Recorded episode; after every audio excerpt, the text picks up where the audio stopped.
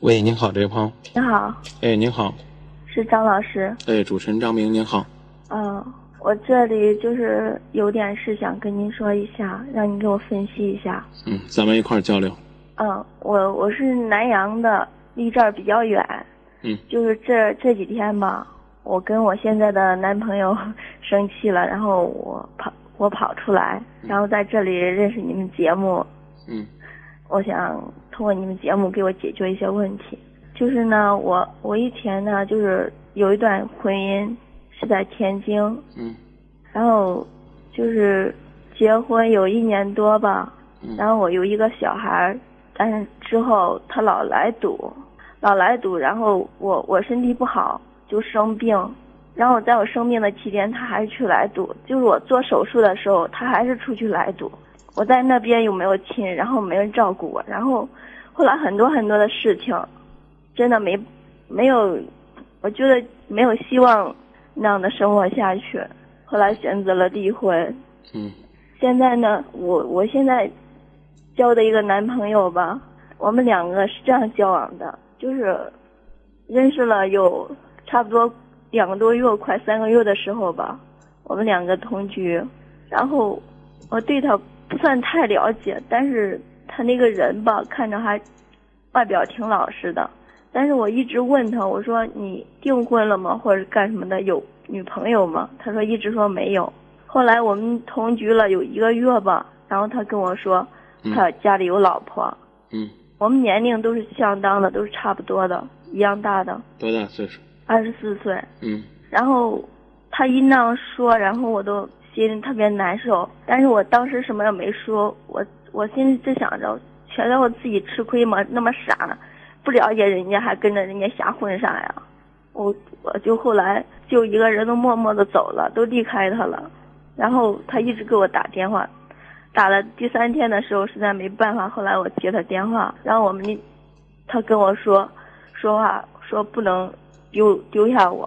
后来我就告诉他，我说不行，他说他说让我等他三年或者五年，然后我们再在一起也行，或者他或者他离婚什么的。嗯我我当时我回绝他，我说不行，嗯现在你马上给我做决定。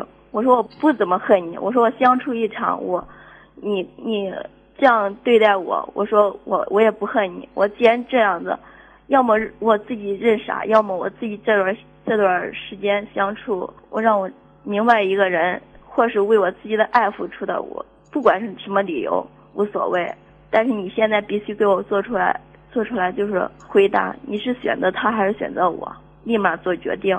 嗯后来好像过了两天嘛，他他找我，他说行，我马上给你做决定。然后他就当着我的面给他家里打电话，给他妈打电话。他妈妈后来会说，他们他跟他妈妈说要要离婚，他妈妈在电话里都哭的，哭得很厉害，因为他他那边他那个老婆也很不错的，感觉好像家里对他的评价很不错的。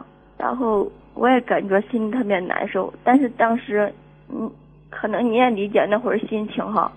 我不是说拆散他们家庭，而是我只是让他做选择。当时我我我后来就是经过没有经过他的同意，我自己找到他家里的电话号码，给他妈妈打了个电话，把我们的事从头到了的跟他妈妈说了，就是说从认识到我不知道他结婚有家庭，到他为什么闹闹分手，然后我跟他妈说，我说要是因为当时我们俩认识期间嘛，我给他我不是给他买了有手机吗？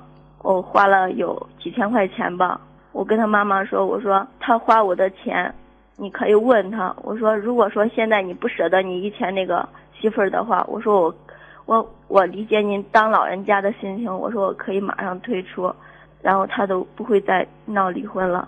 我说，但是我我当我说那个花我的钱再还给我，因为我当时觉得他那个人为了我不跟我说欺骗我，然后还还去跟他老婆闹离婚，我觉得这样的人不可靠，所以我当时想着花我的钱还给我，然后之后了跟他分手，嗯，像他那种人也没什么值得留恋的，说得好这，样想。说得好。但是后来他妈妈说这事儿不怨你，后来还是终究到了，好像他跟家人闹，最终还是离婚了。今年今年春天离的婚吧。离离婚之后，自然的我都没跟他分手了，一直到现在都没有跟他分手。但是最近一段时间，我们两个好像总闹别扭，总闹。我那我我我的小孩子不是在天津吗？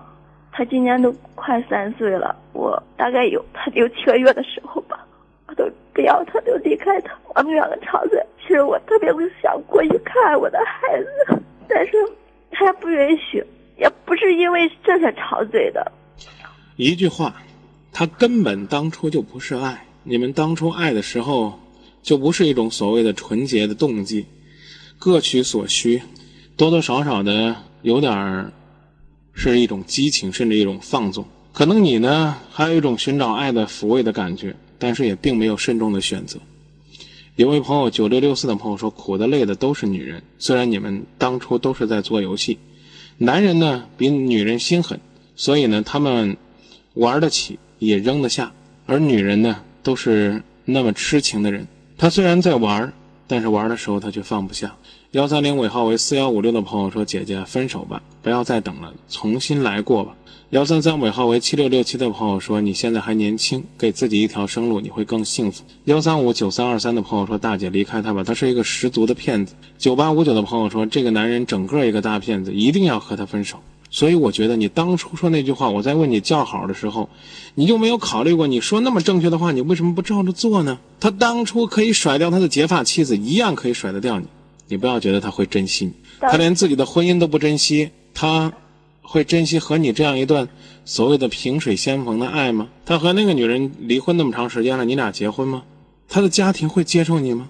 你不要听他妈妈说一句说姑娘不怨你，你就觉得他妈可以接受你，他妈觉得你可怜呐。他妈知道你是被他那个混账儿子给骗了，同样你跟他的第一个儿媳妇一样都是受害者。他妈可没说支持你嫁给他儿子。他离婚之后，你跟那男人回过家见过那位善良的老妈妈吗？见过，我现在那老妈妈对你很好是吧？很亲，很喜欢你。我依然建议你，既然你可以离开他。从南阳跑到郑州来，你赶紧回天津去看你孩子去。这个人，不要跟他再谈了。我天津的的朋友，天津的以前的老公，他他我都不想见他。你想孩子吗？这是你刚跟我说的，你可以去看孩子，但是那个男人不用再回去找他了。你跟我今天打电话是想说什么呢？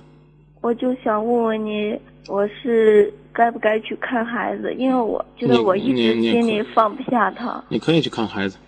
孩子不是在天津那儿吗？是。嗯，去天津看孩子，但是别回那个什么了啊，别回去去找那个男的了。说白了，你给我讲了半天，我倒觉得你是因为当初这男人没还你那点钱，然后他又离婚了，就这两个条件，你就跟他继续有交往，交往也行，又交往这么长时间还没看透吗？就算这个男人当初没结过婚，就算这个男人当初不是为了你们两个的。感情离的婚，就算这个男人当初没有和你同居，是一个老实巴交的男人，那你们将来有了分歧，有了隔阂，有了伤痛，有了伤害，有了痛苦，你同样可以分手啊，对不对？就抛开你们两个是怎么认识的，你们两个怎么同居的，他怎么跟妻子分手的，这都不说，你们总是无缘无故的闹别扭，他又是这样一个人，就这一点我就觉得可以分手。我不去说你们怎么着了，你们过去的感情算不算婚外情，你算不算第三者，这都不说。明白吧？矛盾不可调和的时候就分手。你是一个善良的女人，而那是一个所谓的铁石心肠的男人，就这一点。就是，就是有一天晚上嘛，他他那个，就是以前的老婆去南阳的时候，他老家不是南阳的，他去南阳的时候，然后嗯要见我，我也说我要见他。后来我见了那女的，我说那天晚上我说我说我说那个。王就是我那朋友嘛，嗯，我那朋友，我说你当着我们俩的面，你做一个决定，你是现在是我走还是他走？我走他走都无所谓，我想他心里也不会说多难多那个我。你为什么非得让他决定呢？就这么一个东西，你们都还把他惯着，我真为你们感到羞愧，为你跟那个女人，我不知道那个女人什么想法，为你羞愧，你的命运就在这个男人手里边掌握着。他跟你说我我选你，你就不走了，你不觉得可悲吗？我到现在都没好意思说你，你自己觉得你聪明的跟啥似的，你还给人家妈打电话啊，你说那个妈，我是您二媳妇儿，你不是有个大媳妇儿，我是您二媳妇儿，我是你儿子的情人，现在我想当你大媳妇儿，生成大老婆，呃，让这个你儿子决定吧，我不拆散他们的家。人家老太太够宽容了，人家没逮着你臭骂一顿，人家跟你说说乖，你是受害者。还好了，你还蹬着鼻子上脸了，你还去找人家的结发妻子，人家都离婚了，你找人家干嘛呢？不是，他们还没离婚呢。那你还好意思坐跟人家坐到面对面，然后让那个男人说你选我吧，你选吧，你们两个就不能选择呀？我觉得那个女人跟他离婚是明智的啊！你还别说说他们离婚了，你就可以变成妻子了。没变呢，你还没变呢，你知道吧？而且我觉得，就说那个女人比你明智。当她看到这个男人是如此嘴脸的时候，她就同意离婚了。她没死缠着不放，你还拿着人家扔下来这一块烂面包，你抱着跟宝一样的，你还吃呢。那他为什么离婚这么长时间了，还不停的跟他打电话呢？一夜夫妻百日恩，百夜夫妻如海深。你们是夫妻吗？你要不要去天津看孩子？我告诉你去，你告诉我你下边问题是什么？下一个问题，我他现在要跟我结婚，我问你可不可以跟这种人结婚？你为什么要用“这种人”这个词儿来形容呢？他是哪种人呢？我感觉在我心目中，他这种人也就像我以前的那个，然后等我有病的时候，可能也会抛弃我。没病都会抛弃你。当他再遇到一个女孩子，如果一样像你今天这么傻、这么痴情的时候，他就把你给抛弃了。那不用不着等你有病啊，什么时候不舒服了，不用到那个时候。他要真能坚持到那个时候，这男人呢就算是能打二十分了。现在这男人大概就是零分。他有孩子吗？他没有。哦，他有孩子的话，我就给他个负十分、负一百分。你天津那个男人给了你那样的伤害，你还再找这样一个没良心的男人，你自己都没说我能不能嫁给他，我的男朋友、我的同居伙伴、我的准老公。你说张明，我可不可以嫁给这种人？这种货色，你都用这样的眼光去审视他。你把你自己放到他身边，跟张明说：“张明，我可不可以和这样的货色相提并论？”那是对你的一种伤害和侮辱啊，姑娘！你跟他相提并论，等于是对自己尊严的一种玷污。我知道，但是我我感觉他那人是不行，就是生活这这么长时间了，然后我就是感觉一直我们两个吵嘴，大多时候我不能忍让的一点，还是老是想起他怎么抛弃他他原来的媳妇，我就是怕他。再抛弃我，然后我感觉他好像就是那种人似的，然后我就很多时候生气，我都一点都不能容忍，不知道，我也不知道。你那么着吧，以下这些话代表你的观点，不代表我的观点啊。就是你跟他结婚，你已经做好了被他抛弃的这种心理准备，你已经知道他是什么人了。我甚至相信，你跟他分手的时候，比你第一次分手痛苦还小，你快麻木了，你知道吗？一个人呢。这个生病的时候，先会疼。这个比如说你胳膊撞了一下会疼，这个知道疼的时候，还说明这个人是正常的。如果说突然之间你这个胳膊麻了、木了、没感觉了，那我觉得你比那个知道疼痛的那种状态严重的多了。你现在还是知道疼的啊！你再跟这个男人过去，你就该麻了。你要不信，你可以试试。我没有办法拦着你不跟他结婚，我也不能说说这个男人现在对你不好。不是真的好，你你能够明白什么是好，什么是不好，你最清楚了。哎，可能这个男的在外边做一些什么见不得人的事他回来只要轻轻的扶着你的肩膀说：“亲爱的，我想你。”你都会觉得自己醉了，整个人都碎了，都融化了一样。这个我无权评价的，我只能借着你的话音说：这种货色不嫁也罢。你说那张明都是我小心眼我嫁给他试试，我这样宽容对他，他会不会对我好呢？不知道，哎，我还不敢说不好。不知道，你如果说觉得你已经做好了被他伤害的准备，你就去跟他结婚，迟早都是伤害。你明知道，你非要亲自去尝试一下，那就算了。但是呢，我觉得这种骗钱骗色又骗你良心的人，你最好别跟他再谈了。哎，你才二十四岁，你要离开他，你指定能比他找个好的。不过也得多，也得也也啊，你说，你知道吗？我感觉我现在好像，如果我俩散的话，我感觉我。我感觉他这个人，如果我都都接受不了，我感觉这两件事，我好像跟好像现在我老说自己心里感觉啊，就是感觉自己好像对生活干啥的全部都失去希望了。我感觉如果不知道是命运，我不相信，我不相信命运，我不相信碰到一个还是这样，还是你知道碰到一个是这样你，知道为什么吗？啊，是我这人不行吧？对，你还真别说张明说话不客气，就冲你一个月跟他同居，你这大概就是搬起石头砸自己脚，你自找的。你找了一个根本对爱情、对婚姻、对情感都不负责任的人，你还口口声声的说张明为什么我没有幸福，是不是我也不不自爱不自爱？啊？你什么时候自爱了，你大概就能慢慢的去在那个自爱的人里边去找。我刚才不是跟你说了吗？你都没听明白，这个男人是个不是个好人，不是个尊重妻子、爱护家庭的人。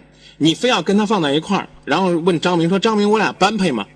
那等于是自取其辱，把你从一个人的角度放到一个货色的角度。我刚说，我一直在用这种货色在形容这个男人，我可还没好意思说你呢。零三四二的朋友说，这个男人当初瞒着你他已婚的事实，一个月的时间和你同居，还花了你九千多块钱，没钱、没志气、没骨气、不诚实，不爱妻子、不爱家庭、不重视自己的婚姻，甚至不孝敬父母。你觉得他对感情会将来对你执着吗？你凭什么？他问你的啊，你凭什么相信你跟这个坏男人的感情就一定是一段浪漫的神话呢？所以你刚刚说那句话，我觉得你恰恰是理解错了。你说张明，我这两年是不是白费了？我还真告诉你，真白费了。你问我说这是不是命运？这不是命运，是你自己没有掌握自己。我不能单单用同居这个事儿来去教育你，但是呢，我可以告诉你，你好好的找一个男人，不要轻易的尝试婚前性行为，然后呢，二十四岁和他共同的，比如说干点什么，将来呢，你们比如说能够花九千块钱的投资，慢慢的积累，哪怕一个月挣一千块钱、两千块钱，共同生活，爱一个人。张明在这儿的标准，第一，这个人道德品质不能太败坏了，不能见了一个女的就想跟人同居，还骗人钱。这是一个最最起码的。如果是这种货色，千万不要。哪怕呢，这个生活呢现在很清苦，但是得有理想，得有目标。第三，这个男人还不能大男人主义，不能轻易的打媳妇儿，他还得孝敬父母，爱护孩子，这就够了，这就算一个不错的男人了。你从一开始找这个男人的时候就错了，所以你才会有这样的痛苦，才会浪费两年的时光。你可千万不要跟我说说张明啊，我就好像一个赌徒一样。我跟这个男人已经投进去两年的赌资了，我能不能赌下去？我争取跟这个男人过一辈子，把这本翻回来，翻不回来的。最好的办法是撤出来，别赌了。永远都翻不回来。对，因为我刚刚已经说了，这个男人他们拿你不当回事儿，所以他跟你拜拜的时候一挥手说拜拜，他就走了，你会很痛苦。为什么会痛苦？为什么张明在跟你说说希望你不要跟他同流合污？是因为你还有。爱心有良心，渴望爱，而这个男人什么都不渴望，他就是一个很自私的人，满足自己就拉倒。所以七六三九的朋友说，人的个性有的时候会决定一个人的命运。什么是命运呢？就是自己在操纵的。你让他离婚的时候你就错了，你还又跟那个女人坐在一起，你美其名曰的说让他选择，你又错了。他凭什么选择呢？希望你能够知道，你呢当初选了一个披着羊皮的狼，你还要跟他结婚。然后渴望这个狼呢，能够呢，将来改了狼性，就一辈子披着羊皮跟你过，你觉得可能吗？咱们说到这儿吧，张明的观点已经说得很明白了，好吧？谢谢你啊，不客气，再会啊。好，再见。